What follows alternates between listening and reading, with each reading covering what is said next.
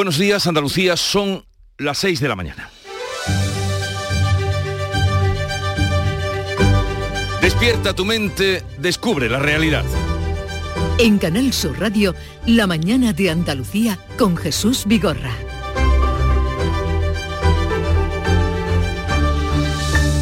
Tanto, tanto aguardar el otoño para salvar campos, cosechas y embalses que están tiritando bajo el polvo, y llegó el cambio de estación precedido de lluvias torrenciales que anegaron pueblos y caminos en las provincias de Córdoba y Granada, mientras que para hoy se anuncian fuertes lluvias en la Sierra Norte de Huelva y la campiña sevillana.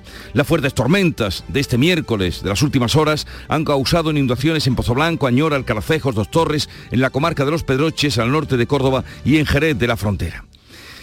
Y no es esta la lluvia peor. La nube de dióxido de azufre del volcán de La Palma llegará hoy a Tenerife, pero mañana viernes el dióxido de azufre cubrirá buena parte de la península ibérica, según prevé el sistema europeo de satélites Copérnicus. Su previsión es que la nube avance por el Mediterráneo a unos 3 kilómetros de altura, pase por Melilla y prosiga por el levante español, incluida Almería. No sabemos cómo nos puede afectar en grandes cantidades, cuentan, el dióxido de azufre irrita las mucosas, pero hay quien dice que llegará tan diluido a nuestra tierra por el aire que su toxicidad será mínima. Confiemos en que estas estimaciones no se equivoquen los heraldos. También las aguas del otoño, y en este caso por el mar, trajeron nueve cadáveres anónimos a las costas almerienses sin que hasta el momento nadie sepa explicar cómo, ni cuándo, ni de qué manera llegaron.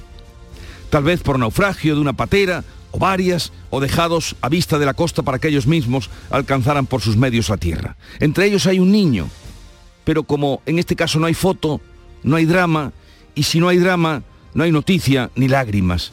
Y así no tendremos otro Ailán como hace ahora seis años en las costas de Turquía.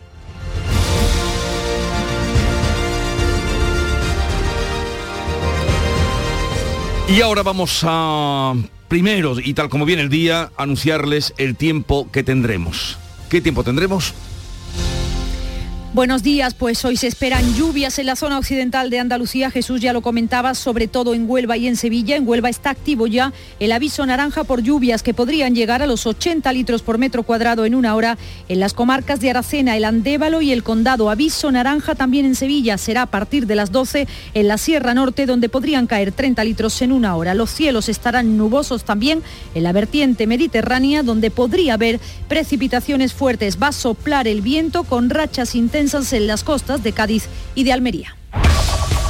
En Canal Sur Radio, la mañana de Andalucía con Jesús Vigorra. Noticias.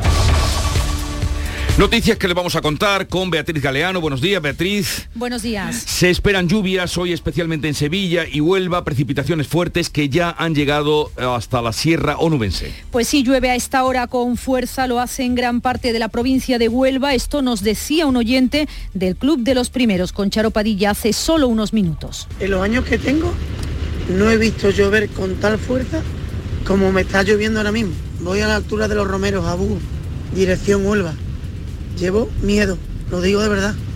Voy a 30 por hora. Madre mía, qué noche. Qué relámpago.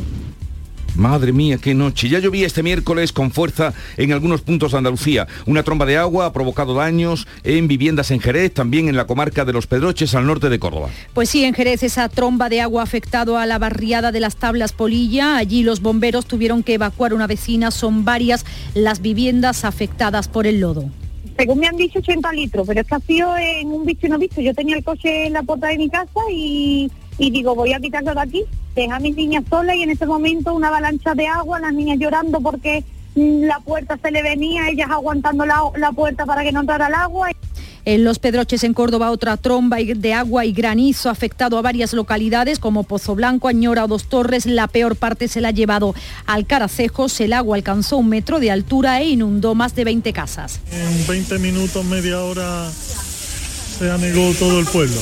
Han caído granizo, han traído todo el barro del campo que estamos cerca y nos ha negado sobre todo el centro del pueblo y la zona más baja la ha negado toda. Otras nubes, las de gases del volcán de La Palma, comenzarán a llegar hoy a la península, aunque los expertos insisten en que no tendrán efectos nocivos para la población. La Agencia Estatal de Meteorología prevé que la nube de volcán llegue a Tenerife, El Hierro y La Gomera en la jornada de hoy, según estimaciones del Sistema Europeo de Satélites Copernicus. El dióxido de azufre llegará mañana a cubrir buena parte de la península ibérica. Ahora bien, precisa que este fenómeno no tendrá consecuencias para la salud de la población. Es lo mismo que ha asegurado en la tarde con Marilo el catedrático de Química de la Universidad de Sevilla, José María Fernández Bolaños. En España podemos estar muy tranquilos que la cantidad que va a llegar va a ser mínima. Y solamente en cantidades muy grandes, en torno a 100 partes por millón, se supone que es letal. Eh, equipos de medida muy sensibles te lo van a notar y algo, algo siempre va, va a llegar. O sea, llegar llegará. Pero llegará tan poco que no tiene importancia ninguna. Confiemos en sus palabras. El volcán tiene ahora mismo una única fisura y cuatro bocas activas. Ya ha arrasado 154 hectáreas y hay 300, 320 edificios desalojados. Hay también ya 6.000 personas fuera de, fuera de sus casas. Algunos vecinos de Todoque, el barrio alcanzado por la lava, ya han, han podido regresar para recoger en seres. Se les ha dado 15 minutos. Cojo la ceniza de mi hijito y de mi marido y algunas fotos y ya está. Ropa, ropa sobre todo. Pues álbumes de fotos de los niños chiquititos y, y, un poquito más de ropa y juguetes. 15 minutitos para buscar los, los animales para cerrar la, la casa porque todo está abierto. También se ha abierto el paso a los agricultores para que rescaten lo que puedan de sus cosechas. La lava está tardando en llegar al mar más de lo previsto, pero ese retraso hace que la lava sea más destructiva en tierra. Pedro Sánchez regresa a esta hora a la isla de La Palma desde Nueva York. Esta madrugada ha intervenido ante la Asamblea General de la ONU. Allí ha reiterado su compromiso con los vecinos de La Palma y ha hablado también de las relaciones con Gibraltar. Considera imprescindible cerrar un acuerdo entre la Unión Europea y el Reino Unido, eso sí que respete la soberanía de España. Confiando en que en breve se alcance un acuerdo entre la Unión Europea y el Reino Unido en relación con Gibraltar. Este acuerdo deberá ser plenamente respetuoso con la doctrina de Naciones Unidas sobre dicho territorio y respetuoso también con la posición jurídica de, de mi país con respecto a la soberanía y a la jurisdicción en relación al mismo. Pocas novedades en el Consejo Interterritorial de Salud celebrado en la tarde de ayer. Sigue sin avanzar la inoculación de una tercera dosis para los mayores. No ha habido avances significativos respecto a la propuesta que ha llevado Andalucía de comenzar a vacunar a los mayores de 80 años que no vivan en residencias. Por cierto, que el gobierno andaluz confía en que la semana que viene sea la de la vuelta a la normalidad, lo dijo el consejero de presidencia. El martes que viene saldremos de dudas. Se reúne el comité de expertos que va a decidir si Andalucía recupera esa ansiada normalidad. Este miércoles la tasa de incidencia ha bajado hasta los 65 casos. Otro cadáver ha aparecido en las playas de Levante de Almería y son ya nueve los cuerpos que han aparecido en los últimos días. Esta vez el cadáver ha sido localizado en la playa de la Conde Carbonera. Se investiga la acción de las mafias de Argelia. Y hasta mañana viernes se celebra en Jaén Expo Oliva, la Feria Internacional del Aceite de Oliva e Industrias Afines. Ayer fue inaugurada por el Rey. Multinacionales, pequeñas firmas o terceros países buscan acercarse al agricultor para hacer negocios en Expoliva. Hay 266 expositores directos. En deporte, jornada en la que el Sevilla ganó al Valencia, hoy el Cádiz juega en, con el Barcelona, el Betis contra el Osasuna y el Granada recibe a la Real Sociedad. Con tres goles en 22 minutos, el conjunto de Lopetegui dejó sentenciado el partido. Esta noche juega el Barça de Cuma, muy tocado, llega el nuevo Mirandilla. El Betis y el Granada también compiten esta tarde.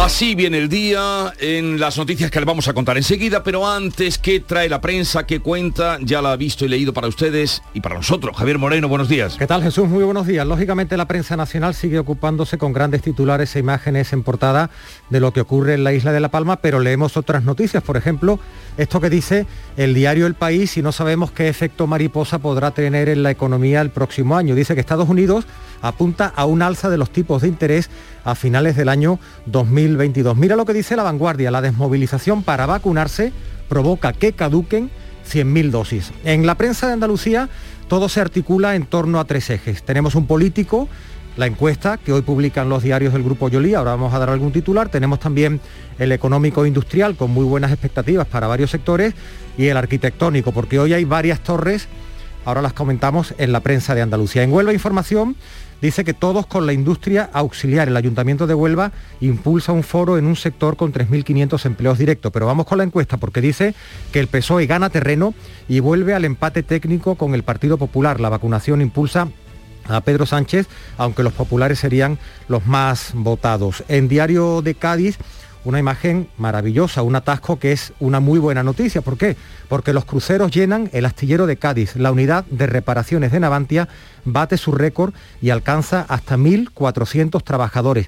Y ahí va la primera torre, Jesús. La torre más alta de Cádiz tendrá 20 plantas, va a contar con locales y oficinas. El grupo ABU planea más de 100 pisos en suelos de los depósitos de tabaco. Eso es en Cádiz. En Málaga Puertos del Estado avala la torre del puerto que cuestiona cultura y en este caso la noticia económica es que Endesa ensaya la Málaga del futuro, promueve un proyecto para que el parque tecnológico solo consuma energía renovable en 2027. Y una torre que no es torre en Diario de Almería, porque no es un faro al uso el que vemos en la imagen de portada. Mojácar ya guía a los navegantes, el faro se ilumina y sustituye al de Garrucha tras 140 años. El sector oleícola con grandes titulares con imágenes de la presencia ayer de Felipe VI, Espoliva realza el sector oleícola en Jaén, todos los diarios de Jaén recogen imágenes y titulares. Y un último apunte, en Granada hoy tuvimos que bucear para salir del garaje. Illora y Montefrío pedirán la declaración de zona catastrófica por los daños de la tormenta. Un avance de lo que cuenta la prensa y Charo Padilla, que lleva con nuestros oyentes desde las 5 de la mañana ¿Qué te han contado? Buenos días. Buenos días. Bueno, les he hecho que saquen el paraguas a todos. O sea, no hay nadie del Club del Primero que no haya ido a la calle con paraguas. Bien hecho. Cuando vuelvan a su casa luego se acordarán de ti. Sí, porque dice, pero Charo no está lloviendo. Claro, ya me lo agradeceréis, ya me lo agradeceréis. Pero en la zona de Huelva sí que ha habido algunos oyentes que nos han llamado y sí estaba eh, lloviendo. Y hoy también quiero resaltar, eh, Jesús, la entrevista que hemos realizado con em, eh, Ignacio, que es un hombre de Medina, Sidonia, que se dedica a domar cabestros. O sea que mm, es una profesión que se va, va desapareciendo poco a poco eh, bueno, son eh, eh, bueyes mansos que se colocan delante de las reses bravas para guiarla y que requieren de mucha paciencia y mucha constancia. Hemos aprendido una cosa más. Y lo que ha contado Charo de los nombres que les pone a los cabestros, ah, las, terminaciones para que lo identifiquen y, y reconozcan. Le ponen sus nombres a cada uno de ellos, pero la última sílaba no coincide ninguna para que ellos reconozcan su nombre y atiendan. Cuando los cuando, los llama. una cosa, yo voy a escribir un libro. No, ya tienes que ponerte para la feria del libro del año que viene. Eh, gracias Charo. Y la música que suena hoy nos llega desde la emisora hermana Canal Fiesta Radio. no he podido evitar decir hola al sentir el tacón de tus botas. Me he obligado a saltar de mi zona de confort. y no creas que me pasa siempre. Siempre he sido muy mal delincuente y no voy asaltando a la gente, mm, solo a ti. Ya no quiero mendigar amor. Sergio Dalma y Andrés Ceballos, que fue número uno en abril del año 2020, el año pasado, en Canal Fiesta Radio. Ya no quiero mendigar amor. Lo que ves es todo lo que soy. Banda sonora que nos sirve para mm, plantearles el menú del día, algo de lo que tendremos. A partir de las 9 de la mañana va a venir el consejero de Hacienda, Industria y Economía, o sea, el que reparte está preparando los presupuestos, ya ha comenzado las negociaciones y llega en un punto muy importante para que nos diga cómo van los presupuestos del año que viene. Es Juan Bravo, el consejero de Hacienda, que estará con nosotros a partir de las 9. Hablaremos de presupuestos, de fiscalidad eh, eh, y de todo lo relativo y lo concerniente a la economía en Andalucía y sobre todo perspectivas de futuro. Luego vamos a tener eh, unidades móviles activadas para ver qué pasa en estos lugares donde se teme que las lluvias puedan arreciar y causar algún estropicio. Aunque también nos vamos a asomar a la mesa del Parlamento que hoy se reúne en el Palacio de Carlos V. El Parlamento va de gira, la mesa del Parlamento sale y hoy estará nada menos que en el Palacio de Carlos V de Almería, desde luego a refugio. Lo bonito del palacio es esa, ese círculo, esa circunferencia, pero supongo que no tendrá más remedio que meterse. ¿De, Almería? De, Granada, de Granada. De ¿Qué he dicho Almería? Almería, sí. Qué, bárbaro. Te has ido, un, poquito más Palacio de Carlos V. Por favor, donde hemos disfrutado tantas excelentes noches en el Festival de Música. Pues allí estará la mesa del Parlamento. Luego se nos ha ocurrido esta mañana como tema del día, oyendo esos testimonios que escuchábamos hace un momento, eh, preguntar a la gente que se pongan o pedirle que se pongan en los zapatos del otro, que es la mejor manera de saber o entender al otro, si tuvieran que mm, salir de su casa, ¿qué se llevarían? Oíamos una mujer que decía, eh, agarré las cenizas de, de mi marido. ¿Qué se llevarían? Qué decisión tan complicada. Muchas veces he pensado yo eso, que, que me llevaría ¿Qué me primero. llevaría? ¿Qué te llevarías además según el tiempo que tengas para llevarte? Porque ¿qué te llevarías si, si tienes que irte en dos minutos en una mochila o qué te llevarías en una en una camioneta eh, si, o, o en un Sí, coche cuando- si, tienes, si tienes media hora para cargar cosas? Yo creo Cuando que tu vida va a depende del empezar- nivel del nivel y de la premura de la catástrofe, ¿no? Que te, que te Sí, es, afecta, es difícil. Ayer hablaba alguna gente que lleva- decían que llevaba la lista hecha. Pues esa es la prueba que vamos a poner, el supuesto en el que vamos a meter a nuestros oyentes. Luego recibiremos la visita de eh, Manuel Lozano Leiva en Andaluciencia, que nos hablará de los volcanes. Hoy no nos puede hablar de otra cosa, él que, que tanto sabe. Tendremos también a partir de las 11, como cada jueves, el tiempo dedicado a los misterios con Javier Pérez Campos, que precisamente hoy nos va a hablar en su sección de el bosque de los suicidios. Uy, ese es interesantísimo. ¿Existe ese ¿eh? lugar en Japón? En Japón, sí, sí. En Japón. Claro, aquí eso Hay mucho es escrito tabú. ahí. Aquí eh, de eso nos hablará y terminaremos la mañana con la visita de Antonio José, que mañana tiene concierto y antes se pasa por aquí un ratito. No me digas que te gusta Antonio José. Si tienes un adolescente en casa, Lo seguro entiendes te- totalmente, lo entiendo. Antonio José me encanta. Y además es un tipo extraordinario, es de Palma del Río, y le hemos seguido su trayectoria desde que eh, despuntó y, y su recorrido. Así es que hoy estará con nosotros para terminar el programa. Quedan invitados a vivirlo y compartirlo con nosotros de ahora y hasta las 12.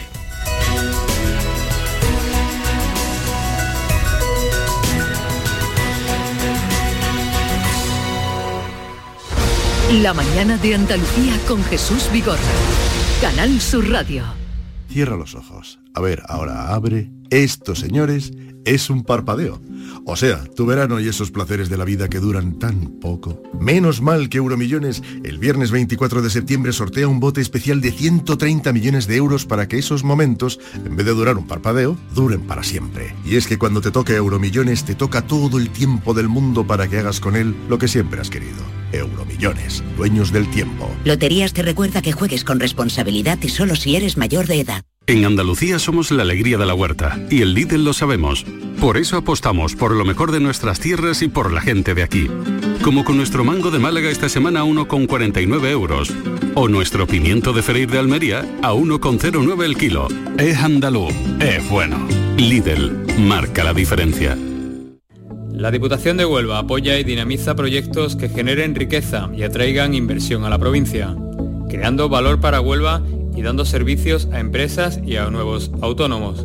Desde la oficina Huelva Empresa apostamos por la promoción comercial de nuestras empresas y mantenemos la apuesta por todos los sectores productivos. La mañana de Andalucía. Llueve a esta hora, vamos a estar muy pendiente de los cielos en Andalucía. Se esperan lluvias fuertes, sobre todo en Huelva y Sevilla. En Huelva está activo el aviso naranja por lluvias, podría llegar a los 80 litros por metro cuadrado en una hora. En las comarcas de Aracena, en 12 horas, perdón, en las comarcas de Aracena, el Andévalo y el Condado. Ya está lloviendo en gran parte de la provincia onubense. lloviendo lo más grande ahora mismo y veo por la raya Portugal los relampagazos desde. En los años que tengo no he visto llover con tal fuerza como me está lloviendo ahora mismo. Hay activado también, está activado el aviso naranja en Sevilla, será a partir de las 12 en la Sierra Norte, donde podrían caer hasta 30 litros por metro cuadrado en una hora. En Jerez, la tromba de agua que caía este miércoles por la tarde ha provocado importantes daños en viviendas en la barriada de las Tablas Polila. Ahí los bomberos tuvieron incluso que evacuar a una vecina. Son varias las viviendas afectadas por el lodo. Automáticamente eso era un río. No, esto no hay ni arroyo, ni puente que absorba tanta cantidad de agua, porque eh, por mucho limpio que tenga tú los cauces, cuando viene tantísima agua, no absorbe.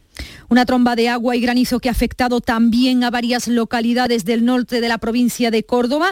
En la comarca de Los Pedroches, una fuerte tormenta, primera hora de la tarde de ayer que anegaba casas, garajes y locales comerciales en localidades como Alcaracejos, Pozo Blanco, Añora o Dos Torres. La peor parte se la llevaba Alcaracejos, en donde el agua llegaba a un metro de altura, inundaba más de 20 casas. Así lo, lo vivieron los vecinos. En 20 minutos, media hora se anegó todo el pueblo.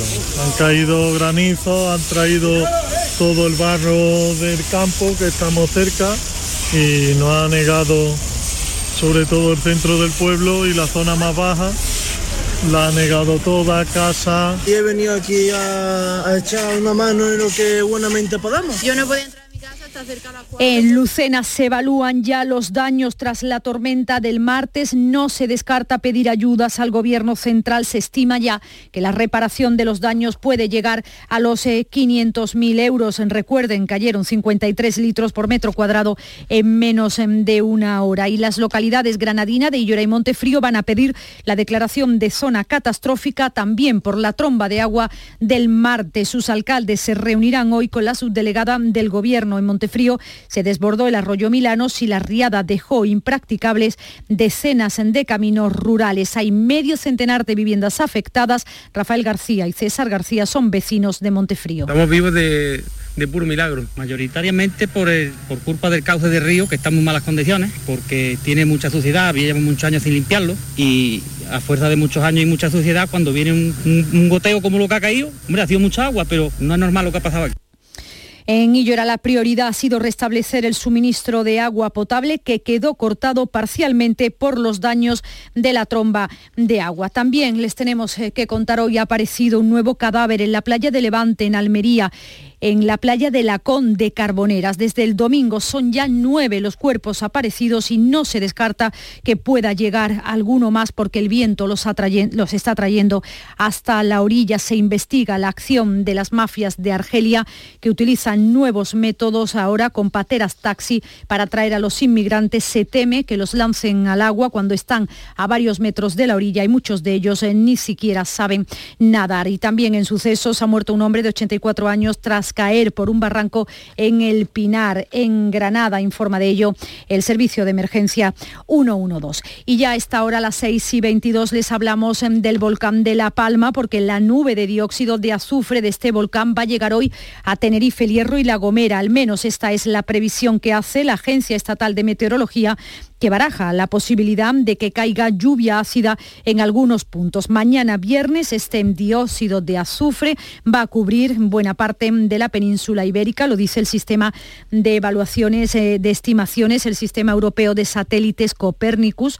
Su previsión es que la nube avance por el Mediterráneo a unos 3 kilómetros de altura, pase por Melilla, prosiga por el Levante, incluida Almería. En grandes cantidades el dióxido de azufre irrita las mucosas, pero dicen los expertos que va a llegar tan diluido por el aire que su toxicidad será mínima. José María Fernández Bolaños es catedrático de Química de la Universidad de Sevilla. En España podemos estar muy tranquilos que la cantidad que va a llegar va a ser mínima. Y solamente en muy grandes, en torno a 100 partes por millón, se supone que es letal. Eh, equipos de medida muy sensibles te lo van a notar y algo, algo siempre va, va a llegar. O sea, llegar, llegará. Pero llegará tan poco que no tiene importancia ninguna. Para la población en general, dicen también los neumólogos que que el riesgo es eh, mínimo. Y el director del Plan de Emergencias Volcánicas de Canarias, Miguel Ángel Morcuende, asegura que no existe la seguridad ahora mismo de que la lava vaya a llegar a la costa. Es la segunda duda que tienen los habitantes de La Palma. Espera que por el contrario se frene antes. El problema es que si no llega al mar, los daños en tierra serán mayores. No damos ahora mismo ninguna seguridad de si el avance va a culminar en el mar o no es algo que tenemos que esperar y con el avance que tenemos actualmente vamos a tener tiempo para poder estar, digamos, atentos los avances por tierra y también por el aire, las consecuencias eh, de ese volcán de La Palma es la que preocupa ahora mismo a los expertos. No ha habido nuevas evacuaciones, eso sí que añadir a las ya 6.000 personas que han sido desalojadas. Algunos vecinos de Todoque, el barrio alcanzado por la lava, han podido regresar a sus viviendas para recoger enseres y pertenencias, aunque solo se les ha dado 15 minutos. Cojo la ceniza de mi hijito y de mi marido y alguna foto y ya está. Ropa, ropa sobre todo. Pues álbumes de fotos de los niños chiquititos y, un poquito más de ropa y juguetes. 15 minutitos para buscar los, los animales para cerrar la, la casa porque todo está abierto cargar y rápido, lo antes posible. El gobierno de Canarias ha empezado también a trasladar a hoteles a las personas acogidas. Eh, también se ha abierto el paso a los agricultores para que rescaten lo que puedan de sus cosechas. Los reyes van a viajar hoy hasta la isla de Palma. Don Felipe y Doña Leticia visitarán las zonas más afectadas por la erupción del volcán y van a hablar con algunas de las personas que lo han perdido todo. Por cierto, la vicepresidenta segunda y ministra de Trabajo, Yolanda Díaz, ha asegurado que el gobierno va a proteger a empresas y trabajadores del archipiélago canario, va a crear para ello un mecanismo de protección laboral específico. También Pedro Sánchez, el presidente del Gobierno, está regresando a esta hora a la isla de Palma desde Nueva York, donde esta madrugada ha intervenido ante la Asamblea General de la ONU. Ha comenzado su discurso dirigiéndose a los habitantes de La Palma, a los que les ha reiterado el compromiso del Gobierno. Ha hecho otros anuncios, ha mencionado el conflicto con el Sáhara Occidental, que confía que se solucione siguiendo la doctrina de la ONU y también también ha hablado de las relaciones con Gibraltar. Ha urgido a cerrar un acuerdo entre la Unión Europea y el Reino Unido, siempre, eso sí, que respete la soberanía de España. Confiando en que en breve se alcance un acuerdo entre la Unión Europea y el Reino Unido en relación con Gibraltar. Este acuerdo deberá ser plenamente respetuoso con la doctrina de Naciones Unidas sobre dicho territorio y respetuoso también con la posición jurídica de, de mi país con respecto a la soberanía y a la jurisdicción en relación al mismo. En cuanto al coronavirus, el Consejo Interterritorial de Salud, celebrado en la tarde de ayer, ha dejado pocas novedades respecto a la pandemia. No ha habido avances significativos respecto a la propuesta que llevaba Andalucía de comenzar a vacunar a los mayores de 80 años que no vivan en residencias. La ministra Carolina Darias ha explicado que tanto esta posibilidad como la de inocular una segunda dosis de Janssen sigue en estudio está siendo objeto de evaluación permanente por parte de la ponencia. Por tanto, el Consejo Interterritorial va a estar a la espera que la ponencia haga las propuestas y que sean evaluadas, valoradas por la Comisión de Salud Pública y, en su caso, si fuera necesario, por el propio Consejo Interterritorial. Pero hasta ahora, digamos que estamos en este proceso de, evaluación continua, rolling review, y a la espera de nuevas posibles incorporaciones de nuevos grupos a eh, continuar esa inoculación con las terceras dosis. Horas antes, el consejero andaluz de salud avanzaba ante los medios su planteamiento de cómo va a ser el refuerzo en la vacunación. Jesús Aguirre. Habrá que ir pensando en poner ya en cartera a los mayores de, 80 años e implementando la vacuna en el resto de los grupos. Por lo pronto vamos a empezar con grupos etarios por encima de 80, que es la propuesta que va a ser hoy Andalucía, y luego bajaremos a 75, 70 ya, hasta que veamos que, que el índice o la incidencia acumulada lleguemos a una franja en que sea lo más mínimo posible. El gobierno andaluz confía en que la semana que viene sea la de la vuelta a la normalidad. El consejero de presidencia asegura que si la tasa de contagios continúa su descenso, los expertos pueden aconsejar ya el fin de muchas restricciones. Lo decía Elías Bendodo. Yo creo que tenemos que ir avanzando progresivamente a una normalidad responsable y sobre todo seguir manteniendo eh, la responsabilidad, sobre todo por el hecho de que nadie nos dice que no pueda suceder una sexta ola.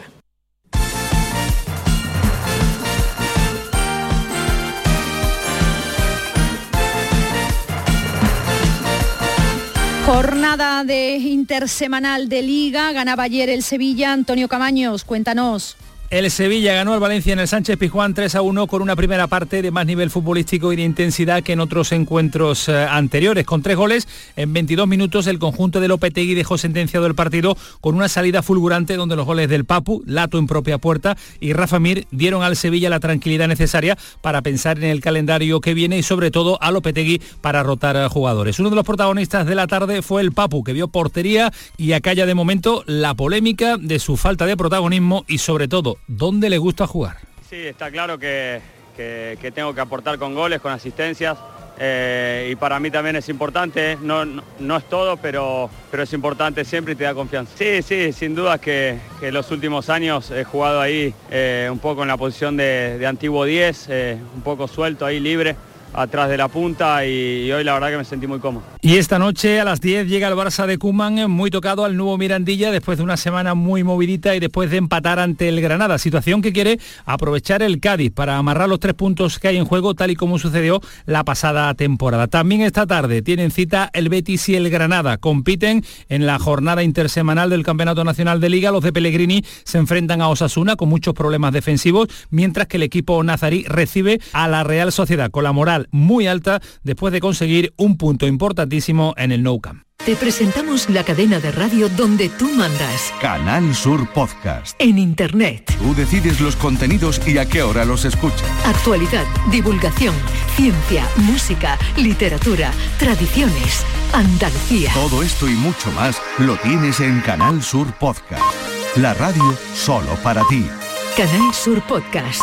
La tuya. Andalucía son las seis y media de la mañana. Y a esta hora con Beatriz Galeano les ponemos al tanto de la actualidad en un repaso de titulares.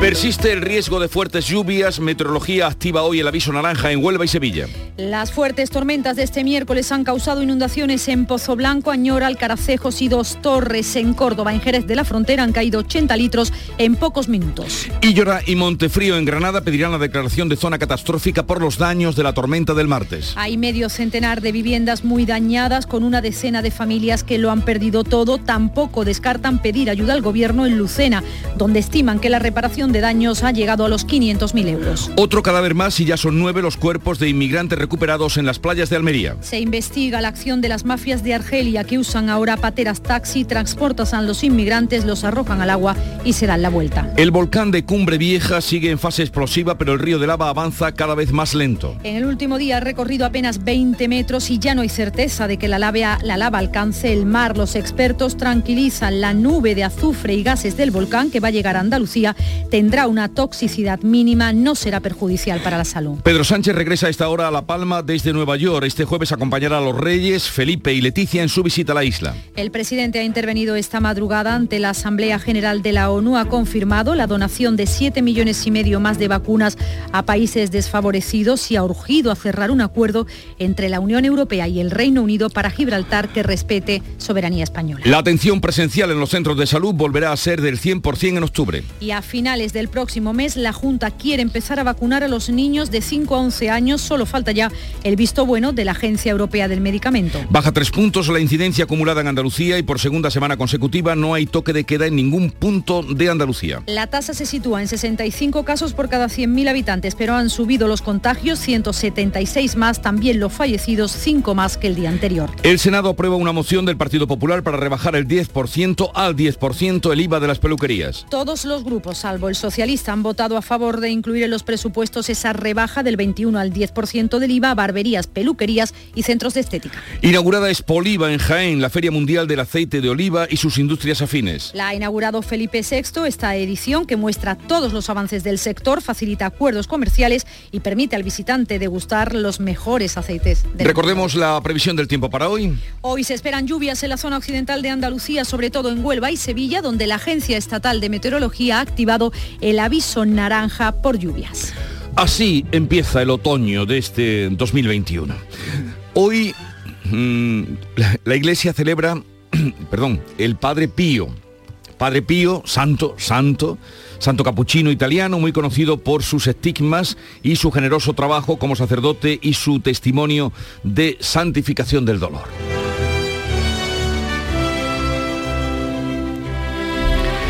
Y tal día como hoy, un 22 de septiembre de 1972, Ángel Nieto se proclamaba campeón del mundo de 50 centímetros cúbicos y 125 centímetros cúbicos en Montjuic. Eso fue tal día como hoy, en 1972. Y 1980, tal día como hoy, fue el último concierto de Bob Marley en. Pittsburgh, Estados Unidos. Su último concierto. En el 80. En el 80 pero sigue en la memoria y en eh, de los buenos aficionados a la y música. en los pósters de muchos cuartos de muchos adolescentes y no tan adolescentes, ¿no? Así eh, viene este día que he dicho yo 22, no 22, era ayer, es que lo del otoño me ha confundido, porque este año ha entrado muy tarde el otoño. O ayer el día se te hizo corto. Por eso. Se, se me hizo poca cosa. La cita del día. Ningún hombre puede pensar claramente cuando sus puños están apretados. Es la cita de George Jan Nozan, fue un crítico de teatro estadounidense, editor de revistas y también de una galería de aforismos. Ningún hombre puede pensar claramente cuando sus puños están apretados. Que viene a ser lo mismo que no tomes decisiones en caliente, espera a enfriar Deja unos segundos y abre los deja unos puños. segundos, abre los puños, Abre los relájate. puños. Relájate, relájate. Y mm, segunda vuelta a la prensa del día con Javier Moreno que trae hoy. Bueno, pues ya comentábamos hace un ratito, Jesús, que la prensa nacional, también la andaluza, pero sobre todo los grandes diarios, el, País, El Mundo, el ABC, La Vanguardia, La Razón, se siguen ocupando con grandes titulares e imágenes de lo que está ocurriendo todavía en la isla de la, de la Palma, pero hay otros asuntos de interés, por ejemplo, esto que cuenta el diario El País, el presupuesto se atasca en la subida fiscal a las empresas y Estados Unidos apunta a un alza de los tipos de interés a finales de 2022. En el mundo leemos que la fiebre por la compra de pisos reduce el stock, reduce el stock de las grandes ciudades. Y en la vanguardia, la desmovilización para vacunarse provoca que caduquen 100.000 dosis. Un apunte más de la prensa nacional, en el diario ABC, el PSOE se suma a la ofensiva contra el castellano en el Senado. Admite la propuesta de Junts per Cataluña que va a triplicar el gasto de traductores al permitir el uso de las lenguas cooficiales en los plenos y en los escritos.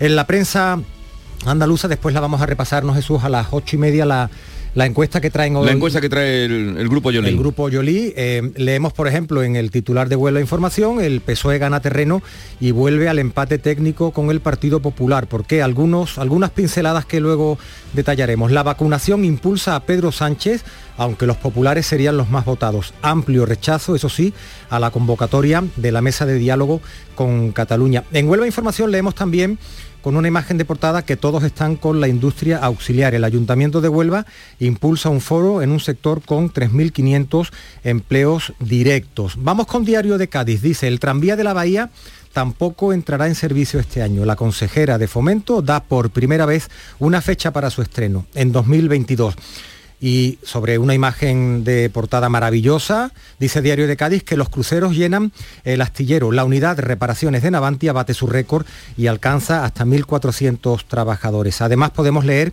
que la torre más alta de Cádiz tendrá 20 plantas. Va a contar con locales y oficinas. Grupo ABU planea más de 100 pisos en suelos de los depósitos de, tabaco. En Málaga hoy también hay una torre, eh, Puertos del Estado avala la torre del puerto que cuestiona cultura. Y Endesa, es la imagen de portada, ensaya la Málaga del futuro, promueve un proyecto para que el Parque Tecnológico de Andalucía solo consuma energía renovable en 2027. En Diario de Almería, la curva no cae, no cae en la provincia, que suma otros 73 contagios.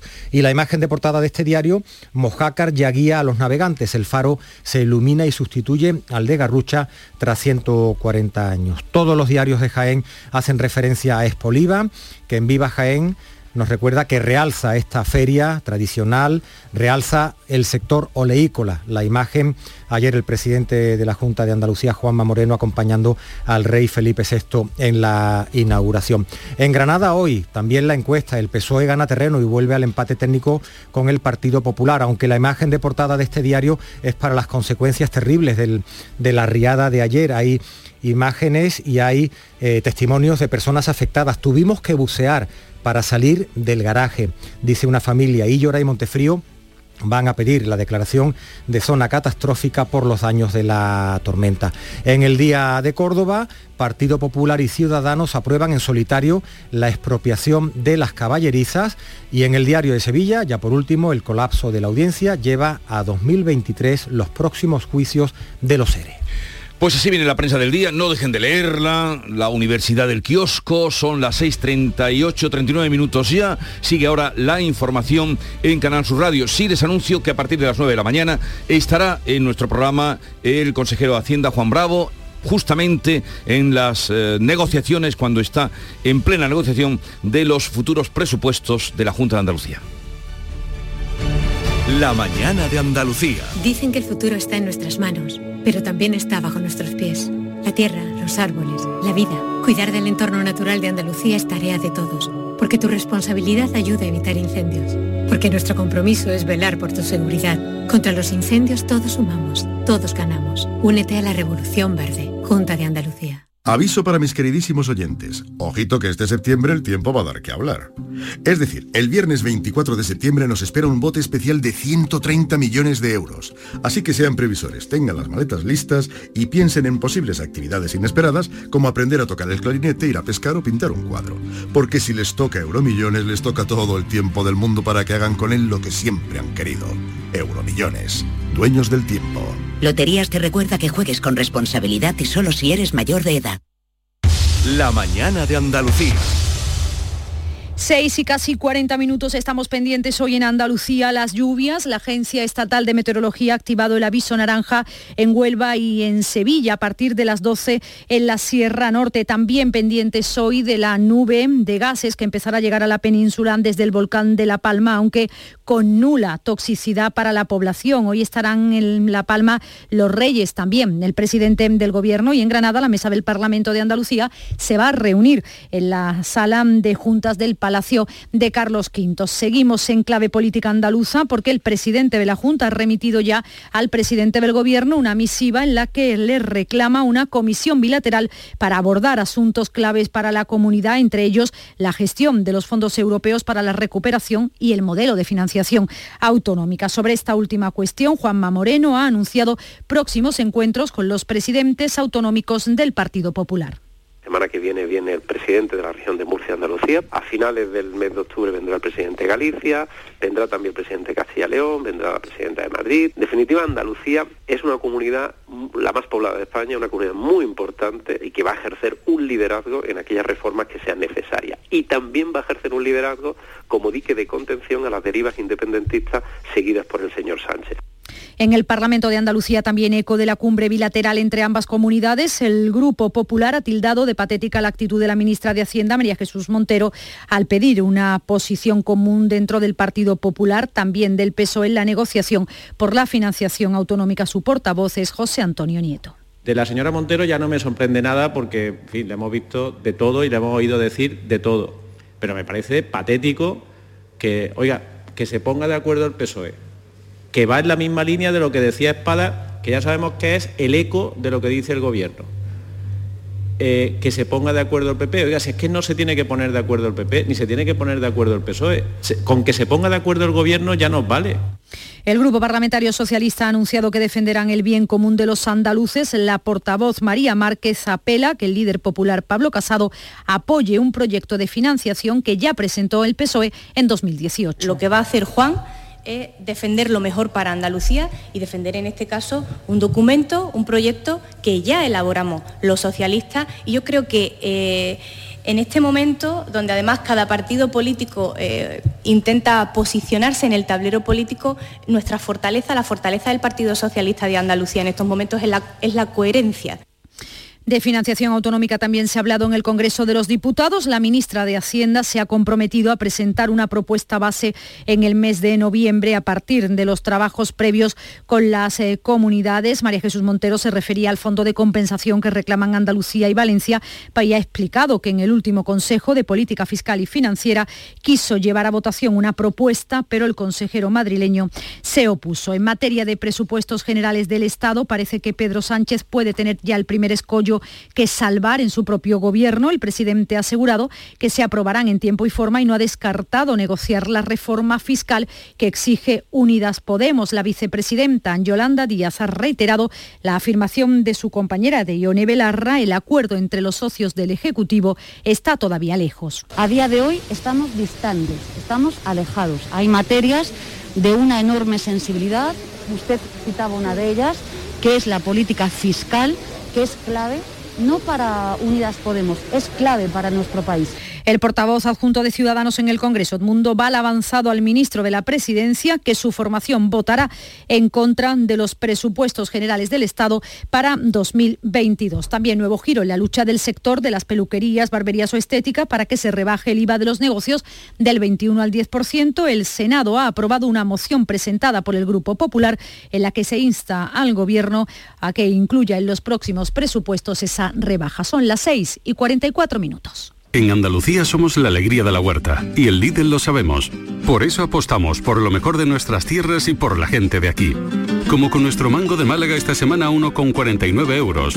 O nuestro pimiento de freír de Almería a 1,09 el kilo. Es andaluz, es bueno. Lidl, marca la diferencia. La mañana de Andalucía. Vamos con otros eh, asuntos. Hasta mañana viernes se celebra en Jaén Expoliva la Feria Internacional del Aceite de Oliva e Industrias Afines que inauguraba el rey Felipe VI. Multinacionales, pequeñas firmas o terceros países buscan acercarse al agricultor para hacer negocios en Expoliva, donde 266 expositores directos ocupan más de 13.000 metros cuadrados. Asistía a la inauguración el presidente de la Junta de Andalucía, Juanma Moreno, que espera que este año aumenten todavía más las exportaciones de aceite de oliva. Desde el gobierno andaluz queremos hacer una apuesta muy clara, muy nítida en promoción del aceite de oliva. Y una promoción que queremos hacer especialmente a nuevos mercados, mercados que son muy exigentes, como puede ser los mercados asiáticos. El Consejo Oleícola Internacional ha presentado el estudio del comportamiento de demanda del aceite de oliva en todos los países eh, consumidores. Nos lo explica Jaime Lillo, él es director ejecutivo adjunto. Lo que hemos visto es que con la pandemia el consumo de aceite de oliva ha aumentado de manera significativa principalmente en países no tradicionales, que llamamos nosotros. Estados Unidos lleva dos campañas creciendo a dos dígitos, China, Japón, Australia, Rusia, Canadá.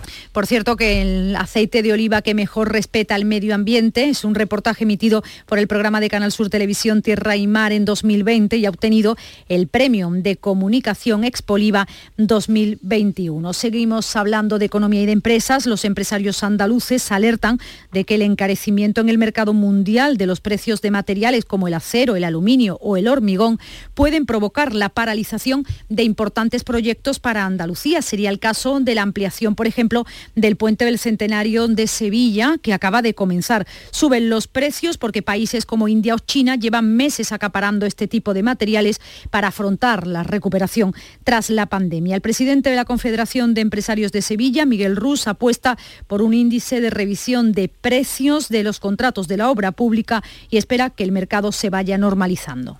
Y hace falta pues tener unos índices de revisión de precios para que no se paren los proyectos, porque si vamos a tener fondos, vamos a tener recursos y este encarecimiento de las materias primas puede provocar paralización de los proyectos, retrasos no, porque al revés, la única forma de ganarle dinero a un proyecto, a una obra, es terminándola antes de plazo.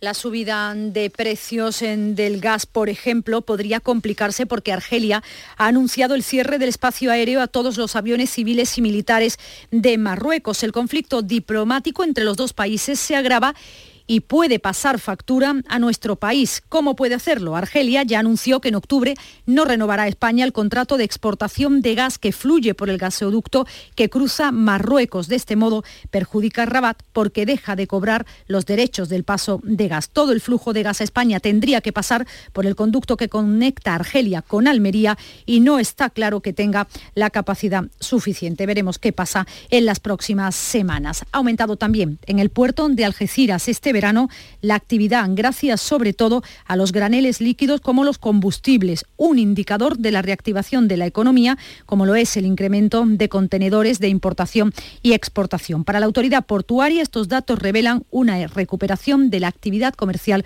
en Andalucía. Gerardo Landaluce es el presidente de la autoridad portuaria Bahía de Algeciras. Estamos superando prácticamente los 70 millones de toneladas en lo que va de año y destaca principalmente el incremento de los tráficos de exportación e importación y que en definitiva están colaborando de forma muy directa para que Andalucía esté registrando un superávit comercial récord. Los loteleros, los loteros, otro sector que se moviliza en Madrid, demandan que se actualicen las comisiones que obtienen por la venta de participaciones congeladas desde 2004, una situación que nos explicaba tras la manifestación el presidente de la Federación de Loteros Fenamix, Pep Bayori. En 2019 las ventas estaban al mismo nivel que en 2004, sobre los 9.200 millones de euros. Pero si resulta que de 2004 a 2019 el índice de precio, de precio al consumo ha, subido un 30,9%. Entonces, es que ya no es por capricho que lo estamos demandando, es porque estamos perdiendo, o sea, poder adquisitivo, es que no, no nos queda otra. Hablamos ahora de cultura, la nueva obra del cineasta almeriense Martín Cuenca, Manuel Martín Cuenca, La hija, se ha proyectado en la sección oficial al Festival de Cine de San Sebastián, participada por Canal Sur, rodada en Jaén. La película está protagonizada por Javier Gutiérrez y Patricia López Arnaiz. Tras el éxito del autor, Martín Cuenca vuelve con una historia de suspense rodada en las sierras jiennense de Cazorla, Segura Las Villas o Sierra Mágina. El por qué nos lo cuenta el director. La bonita de Jaén sale maravillosa porque es maravillosa. Yo lo que hago es rendir tributo a la belleza. La crítica ya considera que La hija es de lo mejor que va a pasar por la sección oficial de San Sebastián. La película se va a estrenar en noviembre. Con esta película, con La hija del cineasta almeriense Manuel Martín Cuenca, llegamos a las 6.50, tiempo para la información local, la información más cercana, la de su provincia.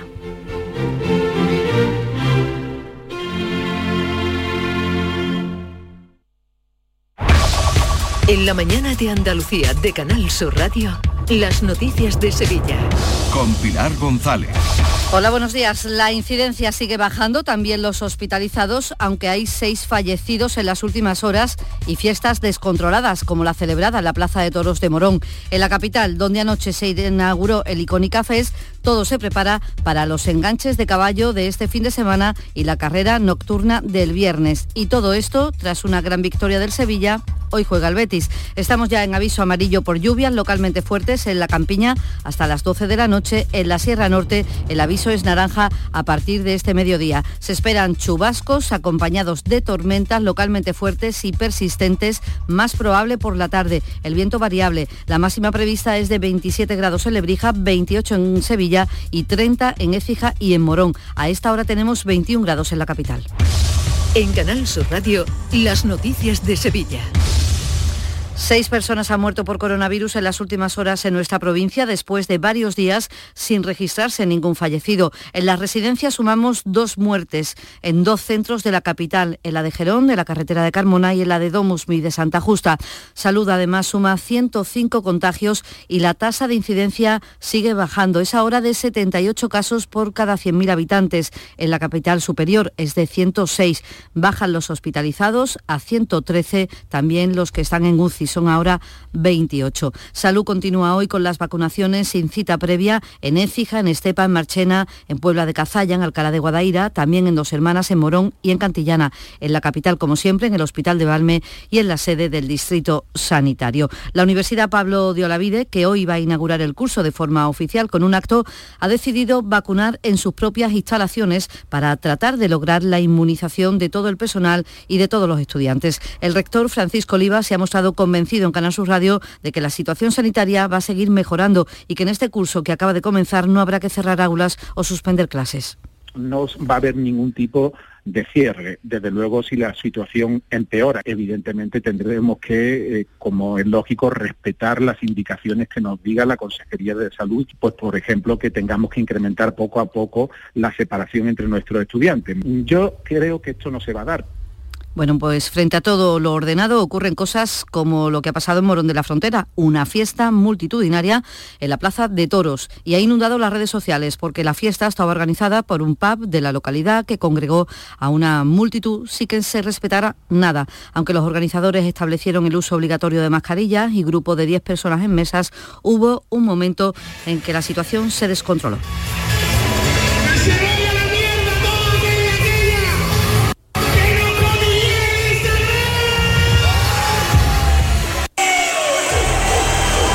El ayuntamiento de momento no ha querido pronunciarse sobre lo ocurrido. 6 de la mañana y 53 minutos. Nuevo diseño, nuevo interior, nueva tecnología, nuevo sistema de seguridad. ¿Todo es nuevo? Sí, hemos cambiado todo menos el nombre.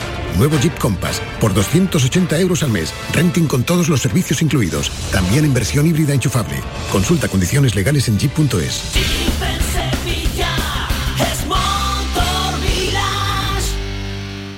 Porque realizar una obra eficaz y eficiente en Sevilla es posible. Revesan. Contamos y trabajamos con arquitectos, administradores de fincas y para particulares, llevando a cabo sus proyectos con la calidad y seriedad que nos caracteriza. Contáctenos en revesan.es. Revesan, transformando Sevilla. Las noticias de Sevilla. Canal Sur Radio. La Junta ha dado un nuevo paso para la ejecución del tranvía de Alcalá de Guadaira que conecte con la capital. La Consejería de Fomento ha licitado por más de un millón de euros la redacción de los proyectos de electrificación y señalización. Además, en otro punto se ha puesto en marcha el servicio de recarga de patinetes de la estación de autobuses Plaza de Armas. Es gratuito. La estación sevillana se convierte así en la primera del país con este tipo de instalaciones. Y el Ayuntamiento de Sevilla va a celebrar esta mañana, nueve y media, pleno ordinario. Entre otras cosas, se va a aprobar de manera definitiva la modificación del PGU para prohibir que haya gasolineras a menos de 50 metros de suelos residenciales, incluyendo aquellas que estén ubicadas en terrenos de centros comerciales, ITVs o polígonos industriales que hasta ahora no estaban prohibidas. Además, se va a abordar, a propuesta de Ciudadanos, la reordenación de la línea 43 de Tusán para conectar Triana con la Plaza de la Magdalena. Y el portavoz de esta formación, Manuel Pimentel, también va a pedir que se rectifique la remodelación del tráfico de la carretera de Carmona. A su juicio ha habido un error total de planificación. De cuatro carriles ha pasado a tener tres. De tener una línea de Tusan ha pasado a tener tres líneas de Tusan que hacen el mismo recorrido. Los cruces en la carretera de Carmona han perdido visibilidad. Para aparcar sus vehículos tienen que cruzar una línea continua y ubicar sus vehículos en el sentido contrario a la circulación. El PP defenderá la conservación y uso de la Casa Fabiola y Adelante Sevilla va a pedir que se agilicen las ayudas para poner ascensores en los edificios antiguos y acabar así con los llamados pisos cárceles. El concejal Daniel González Rojas ha denunciado que en seis años solo se han ejecutado 800.000 euros de los casi 5 millones previstos. En estos seis años solo se han instalado siete ascensores. A este ritmo se tardaría más de 1.300 años en acabar con los pisos cárceles de nuestra ciudad. De momento, además, se ha desconvocado la manifestación de los trabajadores de Tusán prevista para hoy, después de que haya habido avances en la última reunión mantenida con la dirección. Desde Comisiones Obreras, Carlos López confía en que, al final, la huelga indefinida prevista para el día 29 no llega a celebrarse. Se han mostrado voluntad de, de avance, ha puesto sobre la mesa distintas reivindicaciones de, de los trabajadores y trabajadoras de Tusan, eh, demostrando esa buena fe por parte de los trabajadores, hemos desconvocado la manifestación de mañana jueves. Y el portavoz del Grupo Popular en el Ayuntamiento de Sevilla, Juan de la Rosa, ha pedido ya explicaciones urgentes y un plan de ciberseguridad al equipo de gobierno de la ciudad tras el fraude informático de un millón de euros que ha sufrido el consistorio al ingresar a unos piratas informáticos la factura de las luces de Navidad del año pasado. El ayuntamiento no tiene ningún tipo de sistema eh, de seguridad, ciberinformático, eh, la wifi es un desastre, las cámaras de seguridad, ya no solo el dinero que es importantísimo, sino la propia identidad, los propios datos que se manejan en el ayuntamiento. La policía sigue con la investigación para dar con esos piratas informáticos y el delegado de Gobernación, Juan Carlos Cabrera, confía en que finalmente se pueda recuperar el dinero. Estamos hablando del dinero público de todos los sevillanos y sevillanas, no es propio del ayuntamiento, sino de todos los sevillanos. ¿no? Por tanto, sí, una razón de más para que no es que no luchemos, es que se denuncie y que deseemos de una manera pronta que se resuelva para devolver a las arcas públicas lo que es de todos. En lo económico les contamos que los empresarios sevillanos alertan de que el encarecimiento de los precios de materiales como el acero puede perjudicar a proyectos de infraestructuras que están en marcha en nuestra ciudad. La subida del acero en más de un 78% en un solo año tendrá un impacto directo en la ampliación del puente del Centenario. Se precisan unas 8.000 toneladas de este metal para ensanchar el tablero y para la fabricación de los nuevos tirantes que sustituirán a los actuales. El presidente de la patronal sevillana, Miguel Rus, apuesta por que se haga un índice de revisión de precios y espera que el mercado se vaya normalizando conforme la situación vaya también mejorando. Y hace falta pues tener unos índices de revisión de precios para que no se paren los proyectos, porque si vamos a tener fondos, vamos a tener recursos y este encarecimiento de las materias primas puede provocar paralización de los proyectos Retrasos no, porque al revés, la única forma de ganarle dinero a un proyecto, a una obra, es terminándola antes de plazo. La Diputación de Sevilla ha organizado una decena de ferias con 40 expositores que se van a celebrar entre octubre y diciembre. Son el doble que el año pasado y especial protagonismo para el sector agroalimentario. El presidente de la Diputación, Fernando Rodríguez Villalobo, considera que esto es un escaparate para la promoción de los municipios y de las empresas sevillanas. 37 expositores con ese diseño de caseta de madera, de estilo de las ferias europeas al aire libre, con seguridad, ¿eh? seguridad sanitaria frente al COVID. Eso está garantizado. Y además, los enganches de caballo del próximo fin de semana tendrán dos paseos por las calles de la ciudad, uno con 20 carruajes el viernes por el Parque de María Luisa y otro el sábado por la Ronda Histórica, Santa Fe o Torneo. Ya el domingo será la exhibición en la Maestranza. Deportes, Antonio Camaño. El Sevilla venció al Valencia en el Pijuán 3 a 1 con una primera parte de más nivel futbolístico y de intensidad que en otros encuentros. Con tres goles en 22 minutos el conjunto de Lopetegui dejó sentenciado el partido con una salida fulgurante donde los goles del Papu, Lato en propia puerta y Rafa Mir dieron al Sevilla la oportunidad de rotar pensando en el calendario. Y el Betis se enfrenta esta tarde a Osasuna en el choque de la sexta jornada de liga. Se esperaba con interés la lista de convocados de Pellegrini porque la principal novedad es la presencia de Juan Miranda y la de Quique Hermoso, central del Betis Deportivo del que Pellegrini ha tirado ante las bajas en el eje de la defensa de Bartra, Víctor Ruiz y Pecela. Y en cultura, el ciclo flamenco viene del sur, continúa hoy en el Teatro Central con la actuación de José María Bandera, sobrino de Paco de Lucía, y el Icónica Fest, la nueva cita musical de Sevilla, hoy con Rosario Flores. A esta hora 21 grados en La Antejuela, 20 en Peñaflor, 20 en la Puebla del Río, 21 en Sevilla.